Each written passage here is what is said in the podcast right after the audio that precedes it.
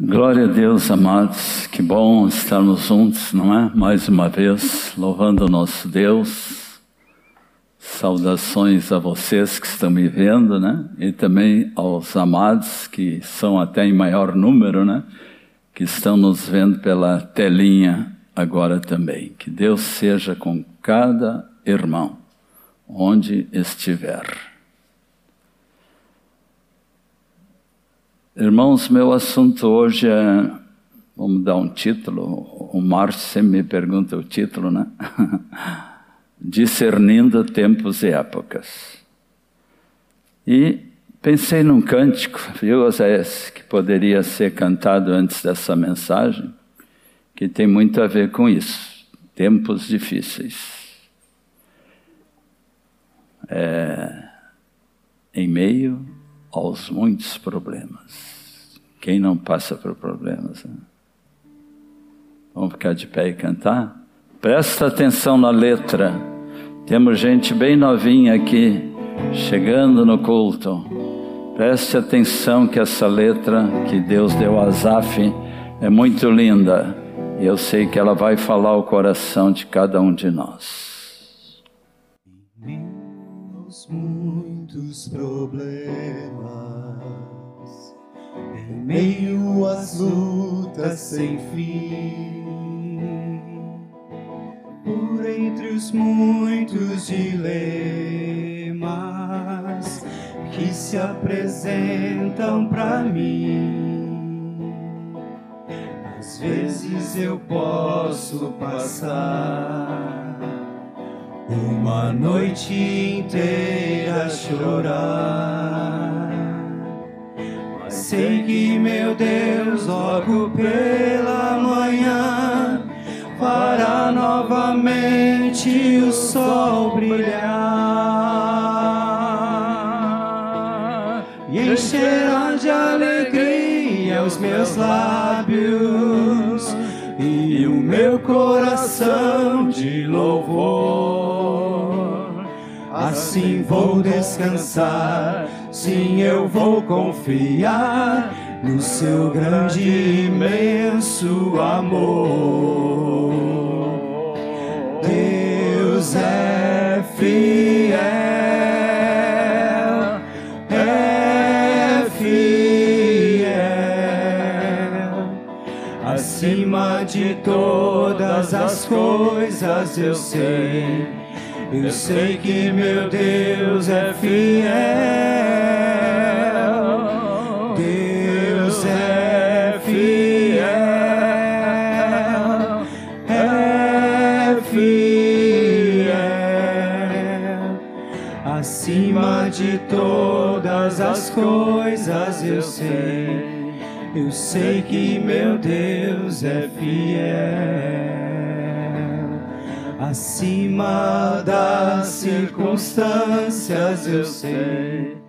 Eu sei que meu Deus é fiel. Acima da morte da vida, eu sei. Eu sei que meu Deus é fiel. Não podemos duvidar, Senhor, dessa verdade tua fidelidade, tua bondade, tua misericórdia. É promessa tua, Senhor. Estarão nos seguindo todos os dias da nossa vida. E ainda habitaremos na tua casa para todos sempre. Aleluia, Senhor. Somos um povo privilegiado por te conhecer, estar cobertos da tua bondade e da tua misericórdia. Continua sustentando o teu povo, Senhor em meio aos muitos problemas e dificuldades dessa vida. Cada um deles oramos, por cada um deles nessa hora. Em nome de Jesus. Amém. Pode sentar, amados.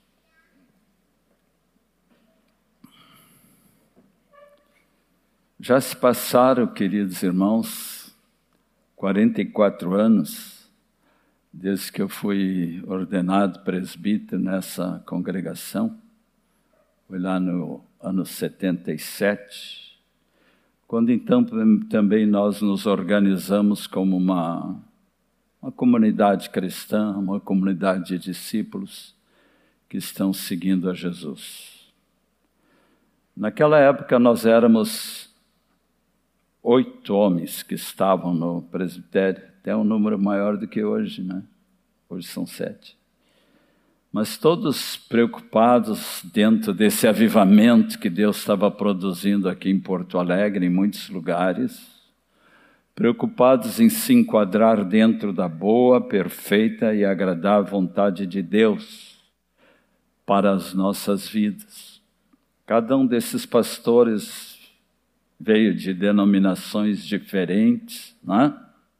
Mas graças à comum experiência que todos nós tivemos, alguns já naquele próprio ano, uns anos antes, não é? de sermos batizados com o Espírito Santo, receber essa promessa, né? Do, do, envio do Espírito Santo e de sermos cheios do Espírito Santo e passarmos a manifestar dons e ministérios, enfim, que Deus estava abrindo para cada um de nós. Na ocasião, Deus usou os dois nossos queridos, um deles que já está na glória, né? Moisés Moraes e também Erasmo Garetti, que está usufruindo férias gostosas lá em Canela. Chamávamos até aquele movimento de renovação espiritual. Nós não queríamos ser mais uma denominação, mas queríamos que estavam no movimento espiritual, que alguns chamavam também de renovação carismática, para ser bênção para a igreja. E principalmente as igrejas históricas, as mais antigas, né, de mais de 500 anos ou menos, né? se eu digo desde a Europa lá, né? Pessoal uh, dessas congregações começaram a ser profundamente tocados e, e recebendo o batismo no Espírito Santo, que revolucionou também a vida do povo e dos pastores, né? Naquela ocasião, os pastores que faziam parte do primeiro presbitério, já disse dois deles, né, Moisés e Erasmo, eu que vos falo, que são dos mais idosos. João de Souza, muitos conheceram, nosso Joãozinho, querido irmão, congrega ainda na Assembleia de Deus, da onde ele, ele foi pastor também e também Donald Stoll e Robert Curry, quem levou João Nelson a Jesus, né? Um jovenzinho rebelde, ouvindo a palavra ali, né? Deus usou Bob Curry a, a explicar-lhe o propósito de Deus, e João Nelson se converteu, e junto com ele, ele, outro americano tranquilo, como eu chamava os dois, né? Donald Stoll, que fez linda parceria com Asaf. Os dois se tornaram, como se diz, unha e carne, né? especialmente no ministério de louvor, e até hoje estamos cantando. Quem não se lembra daquele? Celebraremos com júbilo a tua vitória, e em nome do nosso Deus hastearemos pendões. Irmãos, até pegavam seus lenços e, e se tinha uma bandeirinha ou até mesmo uma roupa, um, seja o que for, né, balançavam. Eram momentos assim de uma tremenda graça, né, em que Deus ungiu esses dois, Asaf e Donald, para serem uma referência para para todo o Brasil, pode-se dizer, como, como especialmente o Azaf até hoje. Consultando o Ismael, que está aqui, né, eu achava que ele tinha feito parte do primeiro presbitério que foi organizado em janeiro de 77, mas ele disse que foi no mesmo ano, né, Ismael? Junto com teu irmão Moacir, não é? Então pode ser enquadrado também, né? Dentro do primeiro presbitério. Então, dentro do primeiro presbitério, ele é o único que ainda está no presbitério. E que Deus te conserve muitos anos, viu, meu querido companheiro? Sabia que ele é meu discipulador? Sabia? O pastor também precisa de um discipulador, do irmão que o aconselha, que puxa a orelhinha dele de vez em quando, não é? Sabe qual é a primeira pergunta que ele faz para mim quando vai lá em casa tomar um café junto com a Rita? Telmo, como vai tua família?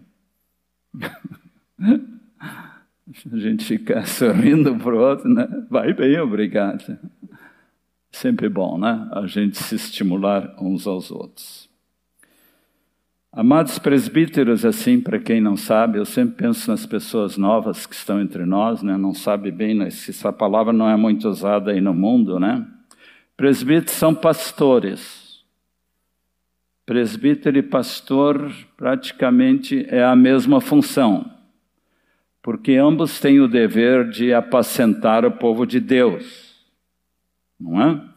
Porque estes pastores ou presbíteros tiveram um chamado de Deus, tipo Pedro, ao qual Jesus perguntou depois de ele tê-lo negado, né, por três vezes: Tu me amas? Como que perguntando entre parênteses, eu imagino, tu me amas mesmo? Porque depois daquilo que ele fez, né, negado a Jesus, pouco antes da morte de Cristo. Mas Deus tinha misericórdia com aquele homem. E ele, envergonhado, teve que dizer três vezes, porque Jesus perguntou três vezes, né? mesmo no número de negação, três negações, agora três vezes Jesus pergunta para ele: Tu me amas? E sempre Pedro dizendo: Senhor, tu sabes que eu te amo já constrangido. Aí Jesus dizia: Apacenta os meus cordeiros, que aqui inclui as criancinhas, hein? O interesse de Jesus pelas crianças, porque cordeiro é filhote uh, da ovelha e do carneiro, né? Então, tu me amas, apacenta os meus cordeiros. Tu me amas, pastoreia as minhas ovelhas. Então, estes presbíteros ou pastores se confundem um pouco na sua missão. Só que às vezes eu gosto de fazer uma ressalva. Nem todo pastor chega a ser presbítero. Presbítero é aquele que está mais na administração geral da igreja, né? nos cuidados, às vezes até com coisas materiais também, cuidado da nossa chácara e coisas desse tipo que eles se envolvem muito nisso, né? Mas eles têm uma visão bem ampla de todo, vamos dizer assim, o universo da igreja local, estão atentos, oram por cada um de vocês, né? Eu já faz um tempo não estou mais no presbitério, né, para me dedicar mais à tarefa pastoral, mesmo caso do meu colega Ion, né? Moisés e Erasmo também deixaram para ficar mais assim dentro do pastoreio, não é? E entre esses presbíteros e pastores, a gente percebe que são homens assim que estão enquadrados dentro daquela lista dos cinco ministérios de Efésios 4. Lembra-se quais são? Vão aqui contar nos dedos. Primeiro, apóstolo, profetas, evangelistas, pastores e mestres. Vamos repetir? Apóstolos, profetas, evangelistas, pastores e mestres. Li um livro com o título A Forte Mão de Deus. Entenderam? Através desses cinco ministérios de homens ungidos por Deus, e cada igreja local na cidade tem homens assim, não é?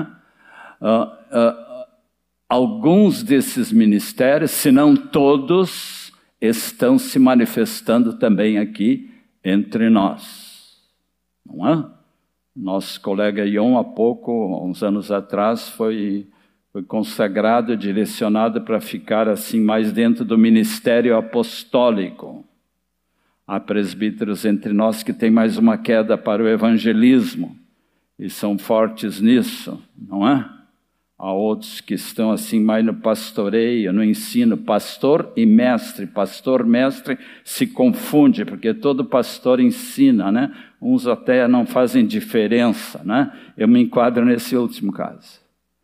Pastor, mestre, né? Sem nenhuma glória para mim, toda a glória do Senhor, porque Ele me chamou para exercer esse ministério.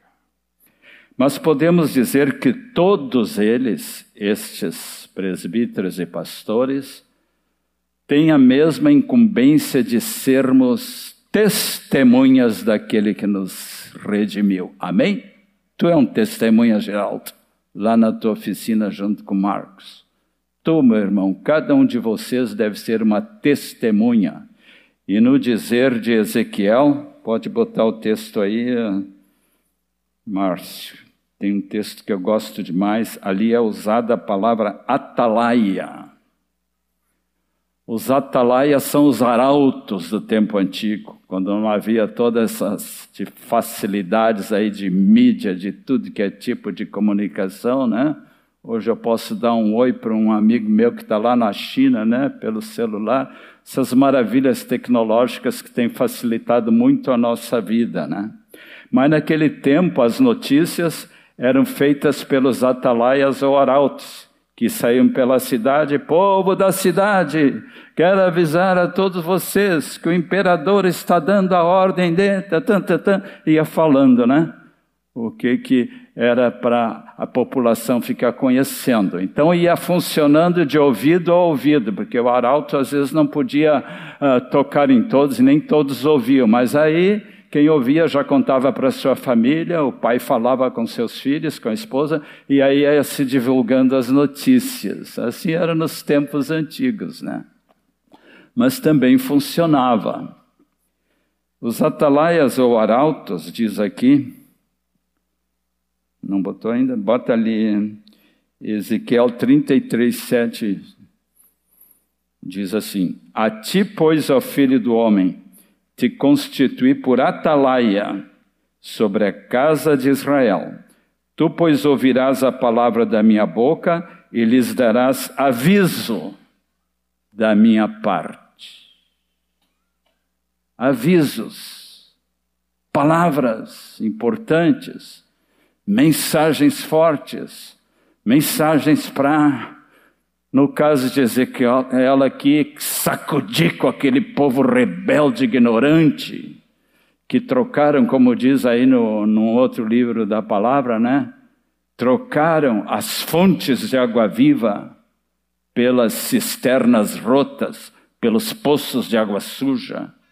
Preferem se entregar aos ídolos do que seguir ao Deus grande e verdadeiro. Esses atalaias ou profetas na época, né?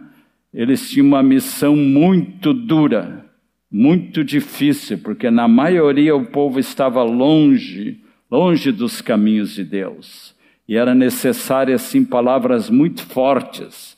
Leia com atenção o livro de Ezequiel. Você vai ser tocado e chocado até com as coisas que Deus pedia para ele, fazia-o sofrer, fazia-o passar por ridículo na frente da população, não é? Isaías, a mesma coisa, eram cuspidos, maltratados. Dizem que Isaías foi cerrado pelo meio. Pode imaginar uma tortura desse tipo? O ódio que o próprio povo de Israel, que conhecia desde Moisés as sagradas leis, foi caindo nessa desgraça. Hoje também a situação da igreja está muito difícil em muitos lugares. Mas Deus quer continuar nos usando como atalaias, tanto para a igreja como para o mundo lá fora. Paulo já dizia em 2 Timóteo 3,1 Sabe, porém, isso, que nos últimos dias sobrevirão tempos difíceis. A palavra tempo aqui, na língua original, é kairos. Vocês já ouviram falar sobre isso numa mensagem que há poucos meses nosso querido Ion pregou sobre o kairos e o cronos. Kairos é um tempo determinado na tua vida em que está acontecendo alguma coisa. Podemos dizer assim: estamos vivendo no tempo, no kairós da epidemia, da pandemia. É um kairós que esperamos que passe logo, né? Mas está demorando. Então, toda a nossa vida, vocês devem ter experiências assim como eu, que em meio a muitos problemas da minha vida, seja o que for, eu passei por uma crise, passei por uma doença difícil, crise financeira, uh, divórcio e isso e aquilo, não é? São momentos cairós, difíceis, mas nem sempre. São momentos cairós muito lindos também na nossa vida. São tempos determinados por Deus dentro do calendário da nossa vida, né? Eu já estou com 78 anos, né? E tenho experimentado muitas vivências né? na minha vida, nesse meu tempo cronológico, desde o meu primeiro aninho até agora, né? Esse é o tempo cronológico, se chama de cronos, o tempo do relógio aqui, né? Que vai passando, vai passando, o tempo do calendário. Esse é o cronológico. E o kairos, não dá para dizer kairológico, né? Nunca vi, mas dá para dar essa ideia, né? O kairos são tempos específicos e determinados por Deus para nós passarmos tanto pessoalmente como com todas as pessoas ao mesmo tempo.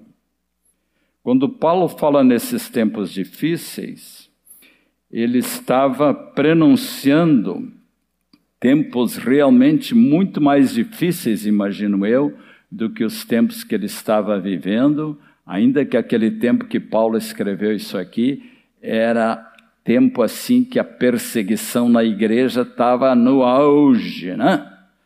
Um dos imperadores fanáticos de Roma mandou queimar toda a cidade, porque queria matar pelo fogo os cristãos. Era um louco. Então, a igreja primitiva passou por momentos muito mais difíceis que nós aqui no Brasil não temos passado. Mas sabemos assim que em outros países do mundo a perseguição contra a igreja está aumentando cada vez mais, principalmente na chamada janela 10 por 40, que pega lá o norte da África e vai indo lá para a Turquia, Ásia Menor, Ásia Maior, China, Índia, não é? Ali estão os locais assim de dos redutos assim mais difíceis para um cristão passar. João Nelson mencionou bem no início, e já me ajudou um pouquinho, quando citou o texto de Lucas 21, né? Que diz assim, 10 e 11: Nação se levantará contra nação e reino contra reino. Haverá grandes terremotos, e olha aqui agora o que? Epidemias ou pandemias e fome em vários lugares a fome continua. Ainda ontem li no jornal que lá no Iêmen estão morrendo milhões de pessoas de fome, de inanição. A fome continua em muitos lugares do mundo, coisas espantosas, grandes sinais vindos do céu, não é? Ali na nossa Bíblia diz que isso é o princípio das dores. Interessante que epidemia está colocado aqui também, né? Quando o coronavírus começou a se espalhar, desde março, né, ou janeiro do ano passado, né, era chamado de epidemia. Mas a expansão dele pelo mundo foi tão grande que passou a se chamar de pandemia. Pan quer dizer todo. Em todo o universo estamos vendo esta pandemia afetando milhões de pessoas, não poupa nem os índios lá do mato. Está muito forte esta, esta pandemia atual, mas ainda a Bíblia diz que este é apenas o princípio das dores. Noutros textos também falam de, fala de terremotos, não é? Fala de outras tragédias, né? Que tem assim vindo sobre o universo. Pensando nas maiores tragédias da humanidade, sem dúvida, a pior de todas, que nunca mais vai ser repetida, porque é a promessa de Deus, cada vez que você ouve um vê um arco-íris no céu, o que, que tu te lembras? Eu sou o Deus da aliança. Eu prometi que não ia mais uh, manifestar a minha ira do modo como eu manifestei naquela época, nos tempos de Noé. Porque a deva devassidão, a violência e imoralidade era tão grande, não é? Que chegou até aqui, né? pode-se dizer. Né? Como Deus diz numa palavra muito grave lá em Apocalipse: Estou a ponto de vomitar-te da minha boca. Ele não aguentava mais o seu povo, seu povo querido que tinha recebido tantas promessas. Mesmo tendo dizimado toda a população mundial, eu tenho uma data aqui, isso aconteceu 1656 anos antes de Cristo, foi salvo Noé, o homem justo, e a sua esposa, seus três filhos e noras, mas por misericórdia de Deus, visto que o propósito eterno de Deus é ter uma família para sempre, ele tinha que cumprir a sua promessa de não destruir a humanidade. Mas que faltou pouco, faltou, né, Marcos? Faltou pouco. Faltou pouco. A palavra também nos diz e nos adverte, irmãos, e serve para a igreja hoje e para o povo em geral: não vos enganeis, de Deus não se zomba. Sodoma e Gomorra, em 1992, cidades totalmente dissolutas, receberam fogo e enxofre do céu, manifestação da ira de Deus, porque Deus é misericordioso, mas sai de perto quando a sua ira se manifesta da maneira como estamos falando. As dez pragas no Egito no tempo de Moisés, que culminou com a morte de milhares de primogênitos, primeiros filhos de cada casamento, todos mortos pelo anjo exterminador. A destruição de Pompeia na Itália, anos 79 depois de Cristo por um vulcão, não é? Dois mil mortos. A peste negra na Idade Média, milhões de mortos, tinham dificuldade até de recolher nas ruas, porque morrendo pelas ruas, era difícil de enterrar. Quem lê a história disso aí se apavora. Essa, essa epidemia, essa pandemia atual é fichinha perto daquela. Gripe espanhola, não faz muito tempo, talvez os mais veteranos aqui, como eu, se lembram, né? quando era criança, eu ouvia falar muito dessa gripe espanhola que atingiu também nossa cidade. Mais recentemente, a praga da AIDS. A AIDS matou milhões pelo mundo, não é? Sem falar nos terremotos, um dos piores dele no Haiti. Por que, que tem tanto haitiano por aí? Porque está horrível viver lá, não consegue reerguer mais a capital deles. Está tudo ainda em escombros, país muito pobre, 220 mil mortos. Uma das piores hecatombes, como se diz, né? na história universal. Tsunami, fome, já citei, e outras tragédias naturais que estamos sempre vendo aí em nosso redor. Romanos 1,18 tem um texto que muitos não gostam de ouvir mas a igreja precisa ouvir. Muitas vezes nós, até nas nossas pregações, falamos somente do amor de Deus, que Deus é bom, que Deus é misericordioso, que Deus é fiel, que cuida de nós. Temos que cuidar de não pregar apenas essas coisas gostosas de ouvir não podemos esquecer que a ira de Deus, Romanos 1,18, se revela do céu contra toda impiedade e perversão dos homens que detêm a verdade pela injustiça. Detém aqui quer dizer retém, suprimem a verdade. Na tradução NTLH, que é a mais simples que tem em português, diz assim nesse texto: os homens que não deixam que os outros conheçam a verdade a respeito de Deus por causa de suas más ações. Muitas pessoas malignas, né? Que são pervertidas e que falam tudo contrário que Deus está dizendo, não é? E aí não deixam muitos conhecer a verdade. Então, a ira de Deus, ainda hoje, está se manifestando, creio eu, que em proporções menores que a sua misericórdia. Porque a misericórdia de Deus é tão grande que pode salvar um ladrão na cruz no último minuto e dar-lhe a salvação. Mas não é todos os casos que acontece assim. Muitos perecerão e serão lançados no inferno por causa de sua perseverança negativa, no caso de continuar praticando a iniquidade e zombando de Deus até o fim. Uma vez eu vi um jovem que se desviou terrivelmente, eu nunca me esqueço. E ele ficou com ódio de Deus e fazia assim com o punho: Por que tu me criaste? Por que tu me fizeste assim? Há certos casos que a gente fica pensando, pode ser o pecado imperdoável. Pecado contra o Espírito Santo, quando começa a dizer até palavrões contra o Espírito Santo, palavrões contra Jesus. Os fariseus, os inimigos de Cristo, faziam isso.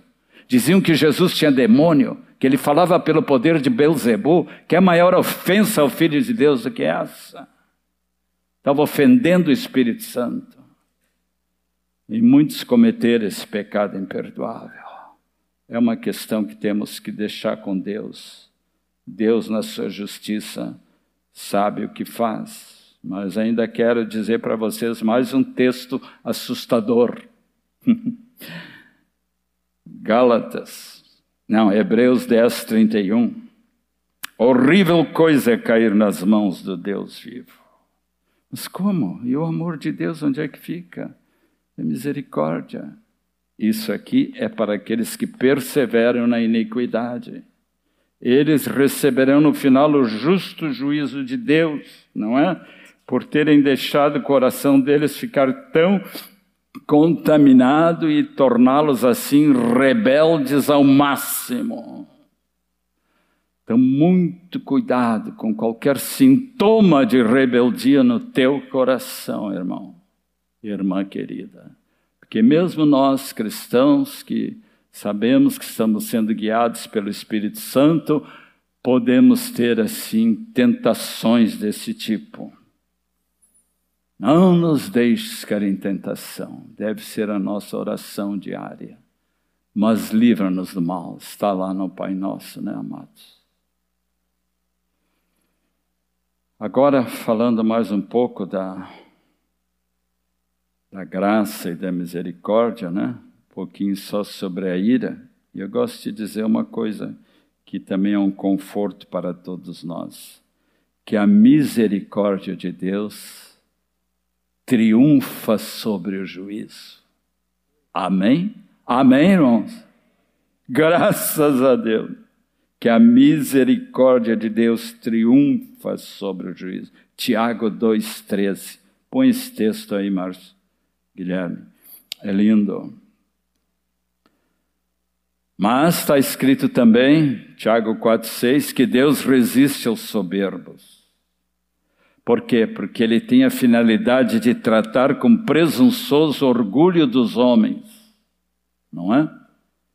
Que se manifesta às vezes ferozmente contra Deus, querendo ser igual a Deus e acabar com tudo que é divino na terra só viver para os prazeres deste mundo, porque afinal, né, comamos e bebamos, que amanhã morreremos. Essa é a filosofia do mundo. Deus nos livre de ter esse tipo de filosofia. Seja o contrário, né? Sirvamos e sirvamos ao Senhor, porque amanhã moraremos para sempre com Ele. Amém? Não é essa filosofia negativa, com a morte acaba tudo. Nossa vida não é como de um cachorro morto aí na estrada. Nossa vida tem propósito. E mesmo que morra e o nosso corpo se decompõe embaixo da terra, o Senhor um dia vai nos ressuscitar. Amém?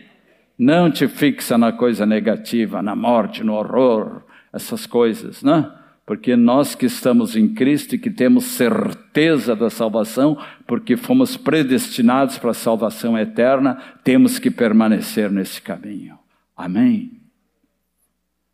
Amados, misericórdia triunfa sobre o juízo. Nosso Deus não tem prazer na morte do perverso, diz a Bíblia. Ezequiel 18, 23. E cada vez que um pecador se arrepende, há júbilo no céu. Então tu e eu somos os atalaias para levar esses pecadores aos pés de Jesus e deixar os anjos ainda mais felizes, né? Oba, mais um entrou na glória, mais um entrou na nossa família. E uma das maiores alegrias que tu pode ter nessa terra é levar alguém a Cristo, não é verdade? Glória a Deus, amados. Eu creio que esse vírus, falando um pouco dele, mas não demais também, que está atacando tanta gente, acabamos de orar por um irmão que está no hospital além de outros que já foram atingidos, talvez alguns que estão aqui, né? Nosso prédio lá não escapou também, alguns dos amados lá também pegaram.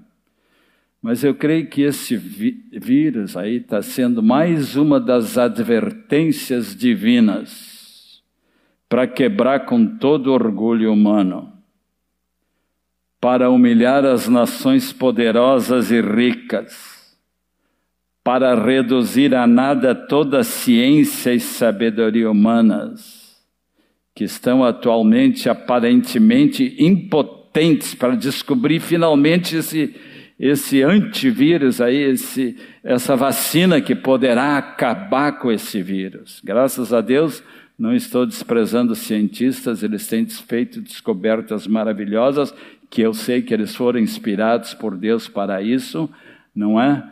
Mas nós não devemos pôr a nossa fé na ciência. Nós devemos, acima de tudo, confiar no médico dos médicos, que é Ele que nos cura e nos sara, inclusive usando a ciência. Louvo a Deus pela vida dos nossos médicos aqui, que têm tido um papel de grande ajuda, né? Para orientar o povo de Deus. Mas Deus está usando isso aí, tratando muitos com dureza, não é? Porque Ele quer levar o homem assim, quase que encurralá-lo, né? Para que eles comecem a pensar mais na sua vida. Imagina agora, nesse período de carnaval, não vai ter nenhuma aglomeração, como é que fica esse povo que é louco pelo carnaval de pular e saltar pelas ruas, né? Eles ficam angustiados, eles ficam aflitos, tentam burlar a lei. Em seguida, a polícia está prendendo aglomerações em festas aí, né? Eles não se aguentam, eles precisam de diversão. Comamos e bebamos. O mundo quer pão e circo, como diziam antigamente. Ele quer estar com a barriga cheia e ter bastante entretenimento. Entretenimento hoje em dia é dos maiores ídolos das pessoas. Se divertir com música, com baile, seja com o que for, não é? Então, quando Deus permite uma coisa assim que vai confinando as pessoas, né, no chamado lockdown, dentro de casa, eles ficam assim angustiados, não sabem o que fazer. Tem aumentado ultimamente o número de divórcios, né? Porque os casais que já brigavam ficam brigando mais ainda dentro de casa, os filhos vão para tudo que é lado. É um desastre no mundo inteiro naquelas pessoas que não têm Cristo e não encontraram o que eu gosto de dizer, o refúgio secreto. Amém? Entra no teu quarto e o teu Pai que te ouve em secreto te ouvirá e te recompensará. Aquele que habita no esconderijo do Altíssimo e diz ao Senhor: Tu és meu, ele encontrou refúgio. O pardal encontrou casa, andoninha ninho para si, eu, os teus altares, ou seja, a tua presença, Pai. A comunhão contigo é a coisa mais inefável e gloriosa que nós podemos experimentar aqui na terra. E deste terreno santo, ninguém nos tira mais. Não é, Margot? Porque os nossos pés estão firmados na rocha. Eu quero demonstrar aos irmãos para que continuem assim. E eu creio que Deus está usando esse vírus para provocar uma nova onda final de arrependimento Porque, como eu estava dizendo, não é só pregar que Deus é bom, misericordioso, mas temos que pregar que Deus é justo, que haverá um juízo divino, que Deus se ira contra aqueles que perseveram no pecado. Né? Então, a primeira pregação de João Batista e de Jesus foi nessa tecla aqui: arrependei-vos, arrependei-vos, arrependei-vos, porque é chegado o reino de Deus. Tanto João Batista como Jesus falavam assim, não é? Então, pregação do tipo assim, açucarada, como eu digo. Venha, Jesus, Ele é bom, Ele vai te dar paz, vai te dar alegria, vai te dar prosperidade. Tem igrejas hoje em dia que só estão pregando assim, deixando de pregar o arrependimento, o juízo divino, se tu não te arrepender e deixar teus. Não adianta aceitar Jesus pela metade. Jesus tem que ser tudo em nós. Tem que haver um arrependimento, como disse João Batista, já está posto o machado à raiz da árvore. Isso o mundo não gosta de ouvir. Eles vociferam contra ti. Ficam furiosos contra ti. Hoje em dia Deus está levantando muitos profetas de rua pelo YouTube eu tenho vindo uns, visto uns irmãos valentões, né? Que vão até nas paradas gays aí proclamar que Jesus Cristo é Rei, é o Salvador também de vocês, não só dos gays, de todas as pessoas que estão longe de Cristo. Enquanto ele está pregando, ele recebe cuspida na cara, recebe soquinhos. Aí ah, os guardas têm que vir ali para proteger esses profetas modernos, né? Que estão tendo muita coragem de proclamar. Tivemos um deles aqui há pouco, né? Nosso querido Torben. Irmãos, eu creio que nós estamos mesmo perto de uma poderosa intervenção de Deus na história da humanidade, não é? Permitindo o avanço deste deste vírus, ao mesmo tempo que Deus quer que milhões de vidas se convertam, que milhões de vidas ainda conheçam a Jesus, que milhões de vidas ainda se arrependam e façam parte daquele povo que vai morar no céu. Né? Amém? Deus quer nos usar para saquear o inferno e povoar o céu. Amém? Glória a Deus. Saquear o inferno, arrancando essas vidas que já estão indo para o inferno, né? E quando elas se convertem, se batizam, vão ter um destino feliz, né? Vão estar lá na glória. Deus te use, meu querido irmão, também para saquear o inferno e povoar o céu. Hoje, essa semana, eu testemunhei para um rapaz que me prometeu que estaria aqui mas eu não o estou vendo. Às vezes promete e não vem. Mas oramos, Senhor, pelo Nicolas, que ouviu tua palavra, estava desviado, mas quer se reconciliar contigo. Disse que estaria aqui hoje. Toca nele, Senhor, que ele ainda possa vir e ouvir a tua palavra, Senhor, e voltar-se para ti. Outro texto forte, Tiago 4,6. Deus resiste aos soberbos, mas dá graça aos humildes. Vamos deixar de lado toda soberba, toda arrogância, todo orgulho humano. Vamos nos quebrantar todo dia, vamos nos humilhar debaixo da poderosa mão de Deus, para que em tempo oportuno Ele nos exalte. Um texto que está sendo muito citado hoje pelos pregadores que estão pregando o Evangelho do Reino é o famoso segundo Crônicas 7,14. Muitos já sabem de cor. De tanto ouvirmos, hein? Pode pôr, Guilherme. E eu queria que todos dissessem comigo, porque esse texto é para nós todos. Especialmente para a igreja, o meu povo, é para nós. Vamos ler? Se o meu povo, que se chama pelo meu nome, se humilhar e orar e me buscar e se converter dos seus maus caminhos, então eu ouvirei dos céus, perdoarei os seus pecados e sararei a sua terra. Continua. E estarão abertos os meus olhos e atentos os meus ouvidos a oração que se fizer neste lugar. Amém. Neste lugar mesmo, todas as terças e quintas de manhã, estamos clamando bastante. Você é convidado, seis e meia da manhã, terças e quintas, para estar aqui, além de outras reuniões que os irmãos estão fazendo por aí, né? Outra palavra dessa que é muito forte está em 1 Pedro 4,17.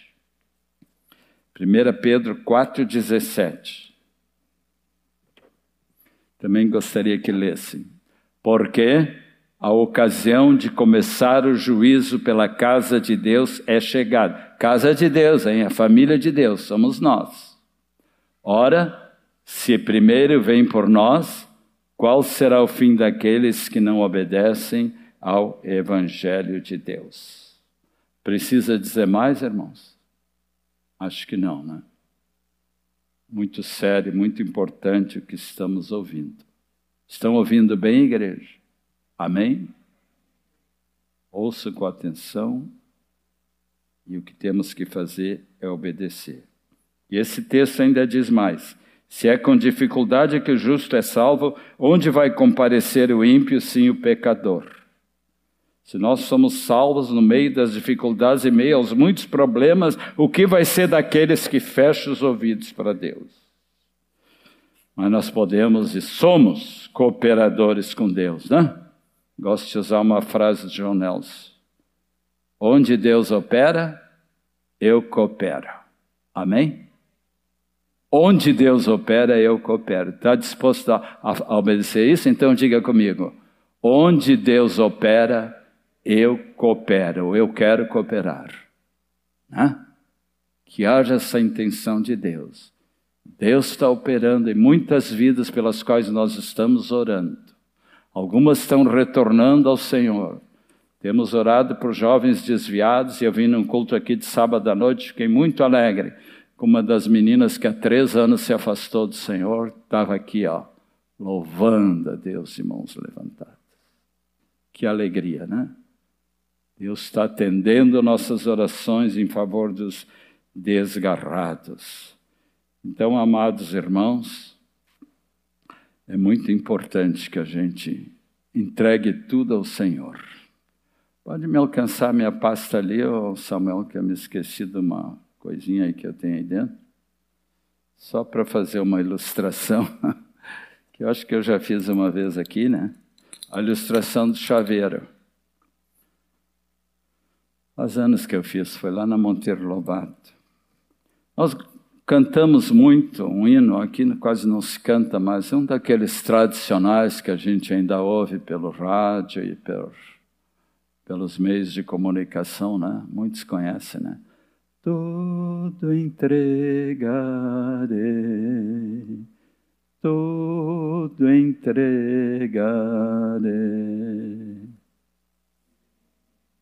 De Jesus bendito tudo deixarei.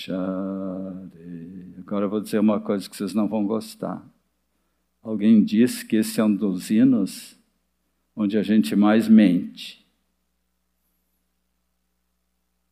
Está cantando, tudo entregarei, por amor de ti, Jesus bendito, tudo deixarei, mas na prática nem sempre corresponde. Uma vez uma irmã me disse, confessando seu pecado desse tipo: Sim, eu entrego tudo ao Senhor, eu entrego. Mas daqui a pouco eu estou buscando de novo aquilo. Entendeu? Entrego, mas volta a fazer. Entrega e, não, e, e volta a acontecer. Então por quê? Não houve uma entrega total. Né? Uma vez um irmão ouvindo uma pregação desse tipo, pegou o chaveiro assim, né, como eu estou com ele aqui, e... Senhor, esse chaveiro aqui representa a minha vida. E aí eu ouvi o Senhor dizer assim, então entrega tudo para mim. Tá, espera um pouquinho. Aí ele virou as costas, tirou uma chavezinha e botou no bolso. Pega, Senhor. E entregou. Obrigado, João Nelson, pegou bem. Depois eu pego. Então, amados, e a chavezinha que está escondida no bolso? Por que você faz isso? Eu estou pregando para mim também, que isso pode acontecer com cada um de nós. Entregamos, mas não completamente. Parece que sempre é alguma coisa que a gente diz assim: Senhor, tudo menos isso. Não, isso aqui é o meu mimo pessoal. É como se fosse um idolos, idolozinho escondido lá na gaveta, lá na última gaveta, escondido ainda dentro de uma gavetinha. Seja o que for, dinheiro, qualquer outra coisa que teu coração está hesitando de render ao Senhor, vamos acabar com isso, amados e atirar tudo aos pés do Senhor. Porque quando fazemos assim, nós realmente poderemos ter uma vida totalmente controlada pelo Espírito Santo. Uma vida de santidade que agrade ao Senhor todos os dias. E por causa uma, da falta de uma entrega total, irmãos, muitos de nós estamos vivendo vidas aquém do que Deus espera. Aquém do que Deus espera. Dizem que há cinco níveis desse tipo. O pior deles é o nível da mediocridade. O medíocre. Medíocre é aquele que se acostuma com as coisas dessa vida e está com o coração só voltado para as coisas do mundo, e não quer nada com Deus.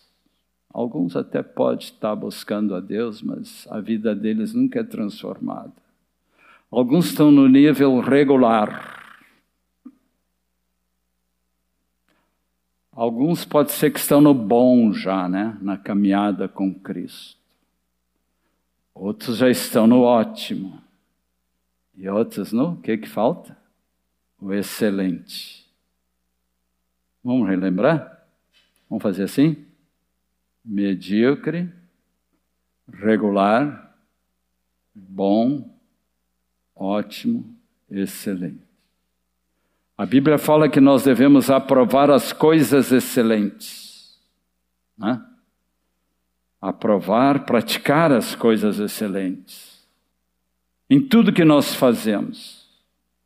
Até varrendo a tua casa as coisas mais simples, tudo em ordem, tudo em limpeza, tudo bonito, não é?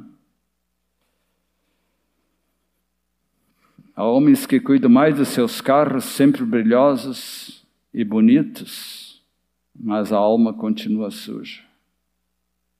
Está com a visão equivocada. Em primeiro lugar, nós temos que tratar de nossa alma, de nosso espírito. E se a sujeira interior, eu quero conclamar a vocês hoje, a todos nós, fazer uma varredura. Amém? Uma varredura de tudo que é sujeirinha, que ainda possa estar perturbando a nossa comunhão com Deus. Eclesiastes 12 diz que há tempo para tudo. E tempo, nessa expressão aqui, também é aquela palavra que eu falei no início, kairos quem sabe Deus quer te levar agora a um kairós renovado de arrependimento e de consagração, jogando ao lixo tudo que não presta. É o tempo oportuno de Deus para muitos de nós, assim, tomar a cruz de verdade, abandonar todo que é forma de pecado, não é? E, e deixando Deus operar em nós, até mandando fogo da provação, porque pelo fogo da provação, muitas vezes e do sofrimento que pode vir, mesmo por pandemias, né? Deus quer produzir em nós e refinar o nosso coração até se tornar ouro puro na Sua presença. Amém? Como ouro que precisa ser depurado, né? Metal mais precioso. Mas se nós não deixarmos Deus fazer isso, nós não estaremos permitindo que isso aconteça. E eu pergunto para vocês e para mim, né? Vamos deixar que Ele nos queime por dentro e por fora, irmãos. Amém? Se não houver genuíno arrependimento, todo o sofrimento que já está causando essa pandemia e outras piores que virão, tudo será em vão. Vamos orar. Amado Pai, pedimos-te perdão por toda a nossa negligência e demora, às vezes, para te obedecer como tu desejas. Amado Pai, torna-nos virgens prudentes, para que cada um de nós possa estar em pé diante de Ti no dia do Teu retorno Santifica-nos, Senhor. Purifica-nos, Senhor. Incendeia-nos, Senhor. Continua a fazer a tua obra maravilhosa. Novamente, queremos entregar tudo a ti, Senhor, de coração. E te agradecer pela obra que tu estás fazendo. Que apesar de nossas falhas, tu continua trazendo pecadores aos teus pés que estão se reconciliando contigo. Ajuda-nos a ser melhores atalaias, aproveitando as oportunidades que nos dás. Obrigado, Senhor, por esse tempo juntos aqui. Amém. Queria convidá-los a cantarmos mais um cântico, vamos fazer de pé. Lembrando que a presença dele está aqui e é a pessoa mais importante que está aqui entre nós. Não só nesse salão, mas na tua casa, na tua oficina de trabalho, teu escritório, teu colégio, onde tu trabalhas. Torne Jesus sempre a pessoa mais importante da tua vida. Aleluia. Vamos declarar isso nesse cântico. Jesus, tu és a pessoa mais importante neste lugar. Aleluia, Senhor. Glória a ti. Jesus, tu és a pessoa mais importante nesse lugar. Levante as mãos e glorifique. Rei dos reis, Senhor dos senhores, és aquele minha vida mudou,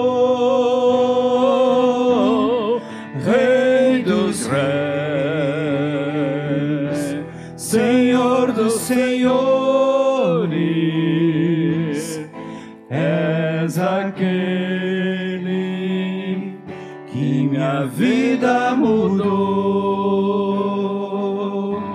Jesus, tu pessoa mais importante neste lugar. Fala, Senhor, ao coração. Jesus, tu és a pessoa mais importante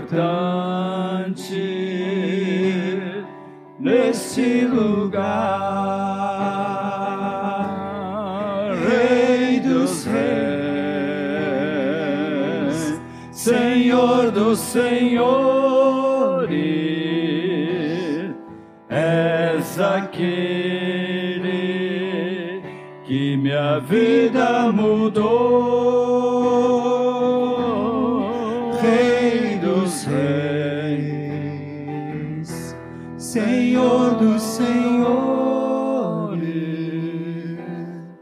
és aquele vida mudou. Sabe, irmãos, eu peço que cada um abaixe sua cabeça e fique orando. Sinto do Senhor de dar uma oportunidade a alguma vida que está aqui hoje, já há muito tempo, ou recentemente, seja quem for, que está precisando de uma profunda reconciliação com Deus, de acertar sua vida definitivamente, de não mais andar cocheando, como diz a Bíblia, entre dois pensamentos e rendendo todo o seu ser a Cristo. Se alguma pessoa nesse estado que ainda não o recebeu, ou que quer se reconciliar, ou está em busca de uma solução de algum problema, vem aqui à frente enquanto cantamos, que a gente quer orar por ti. Não tenha receio, talvez alguém que te trouxe possa te acompanhar, seja quem for, qualquer necessidade, queremos aqui aproveitar esse momento final para orar por ti.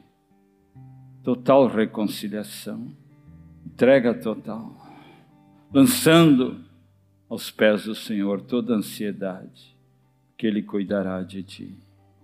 Suavemente cantamos, enquanto vocês vêm aqui à frente. Jesus, tu és a pessoa não hesite, se você tem qualquer necessidade, pode chegar aqui agora. Glória a Deus por essa vida. Neste lugar. Aleluia. Tem mais alguém aí?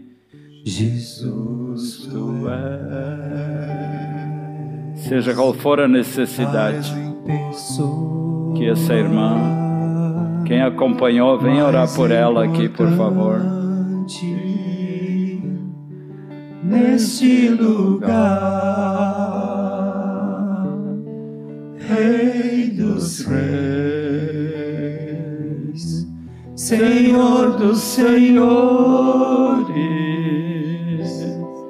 és aquele que minha vida mudou. Mais pessoas vêm ajudar aqui em oração. Pessoas muito carentes aqui na frente. Algumas estão se reconciliando com Deus agora.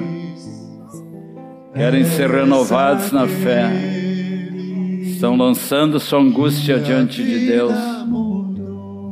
Aleluia, aleluia. Rei dos reis, Senhor dos senhores és aquele que minha vida mudou, Rei dos Reis, Senhor dos Senhores, és aquele que minha vida mudou.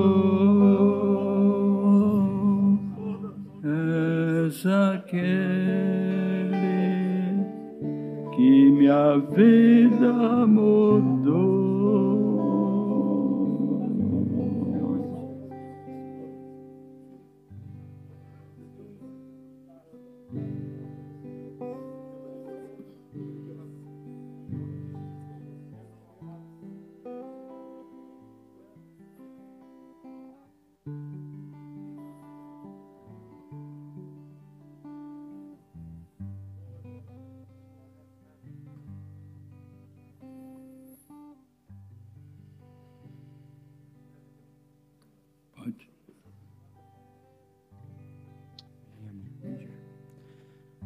Amém. Deus abençoe, irmãos.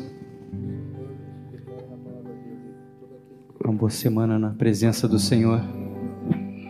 O Rei dos Reis, habitando e transformando, limpando todo o nosso ser. Amém. Deus abençoe.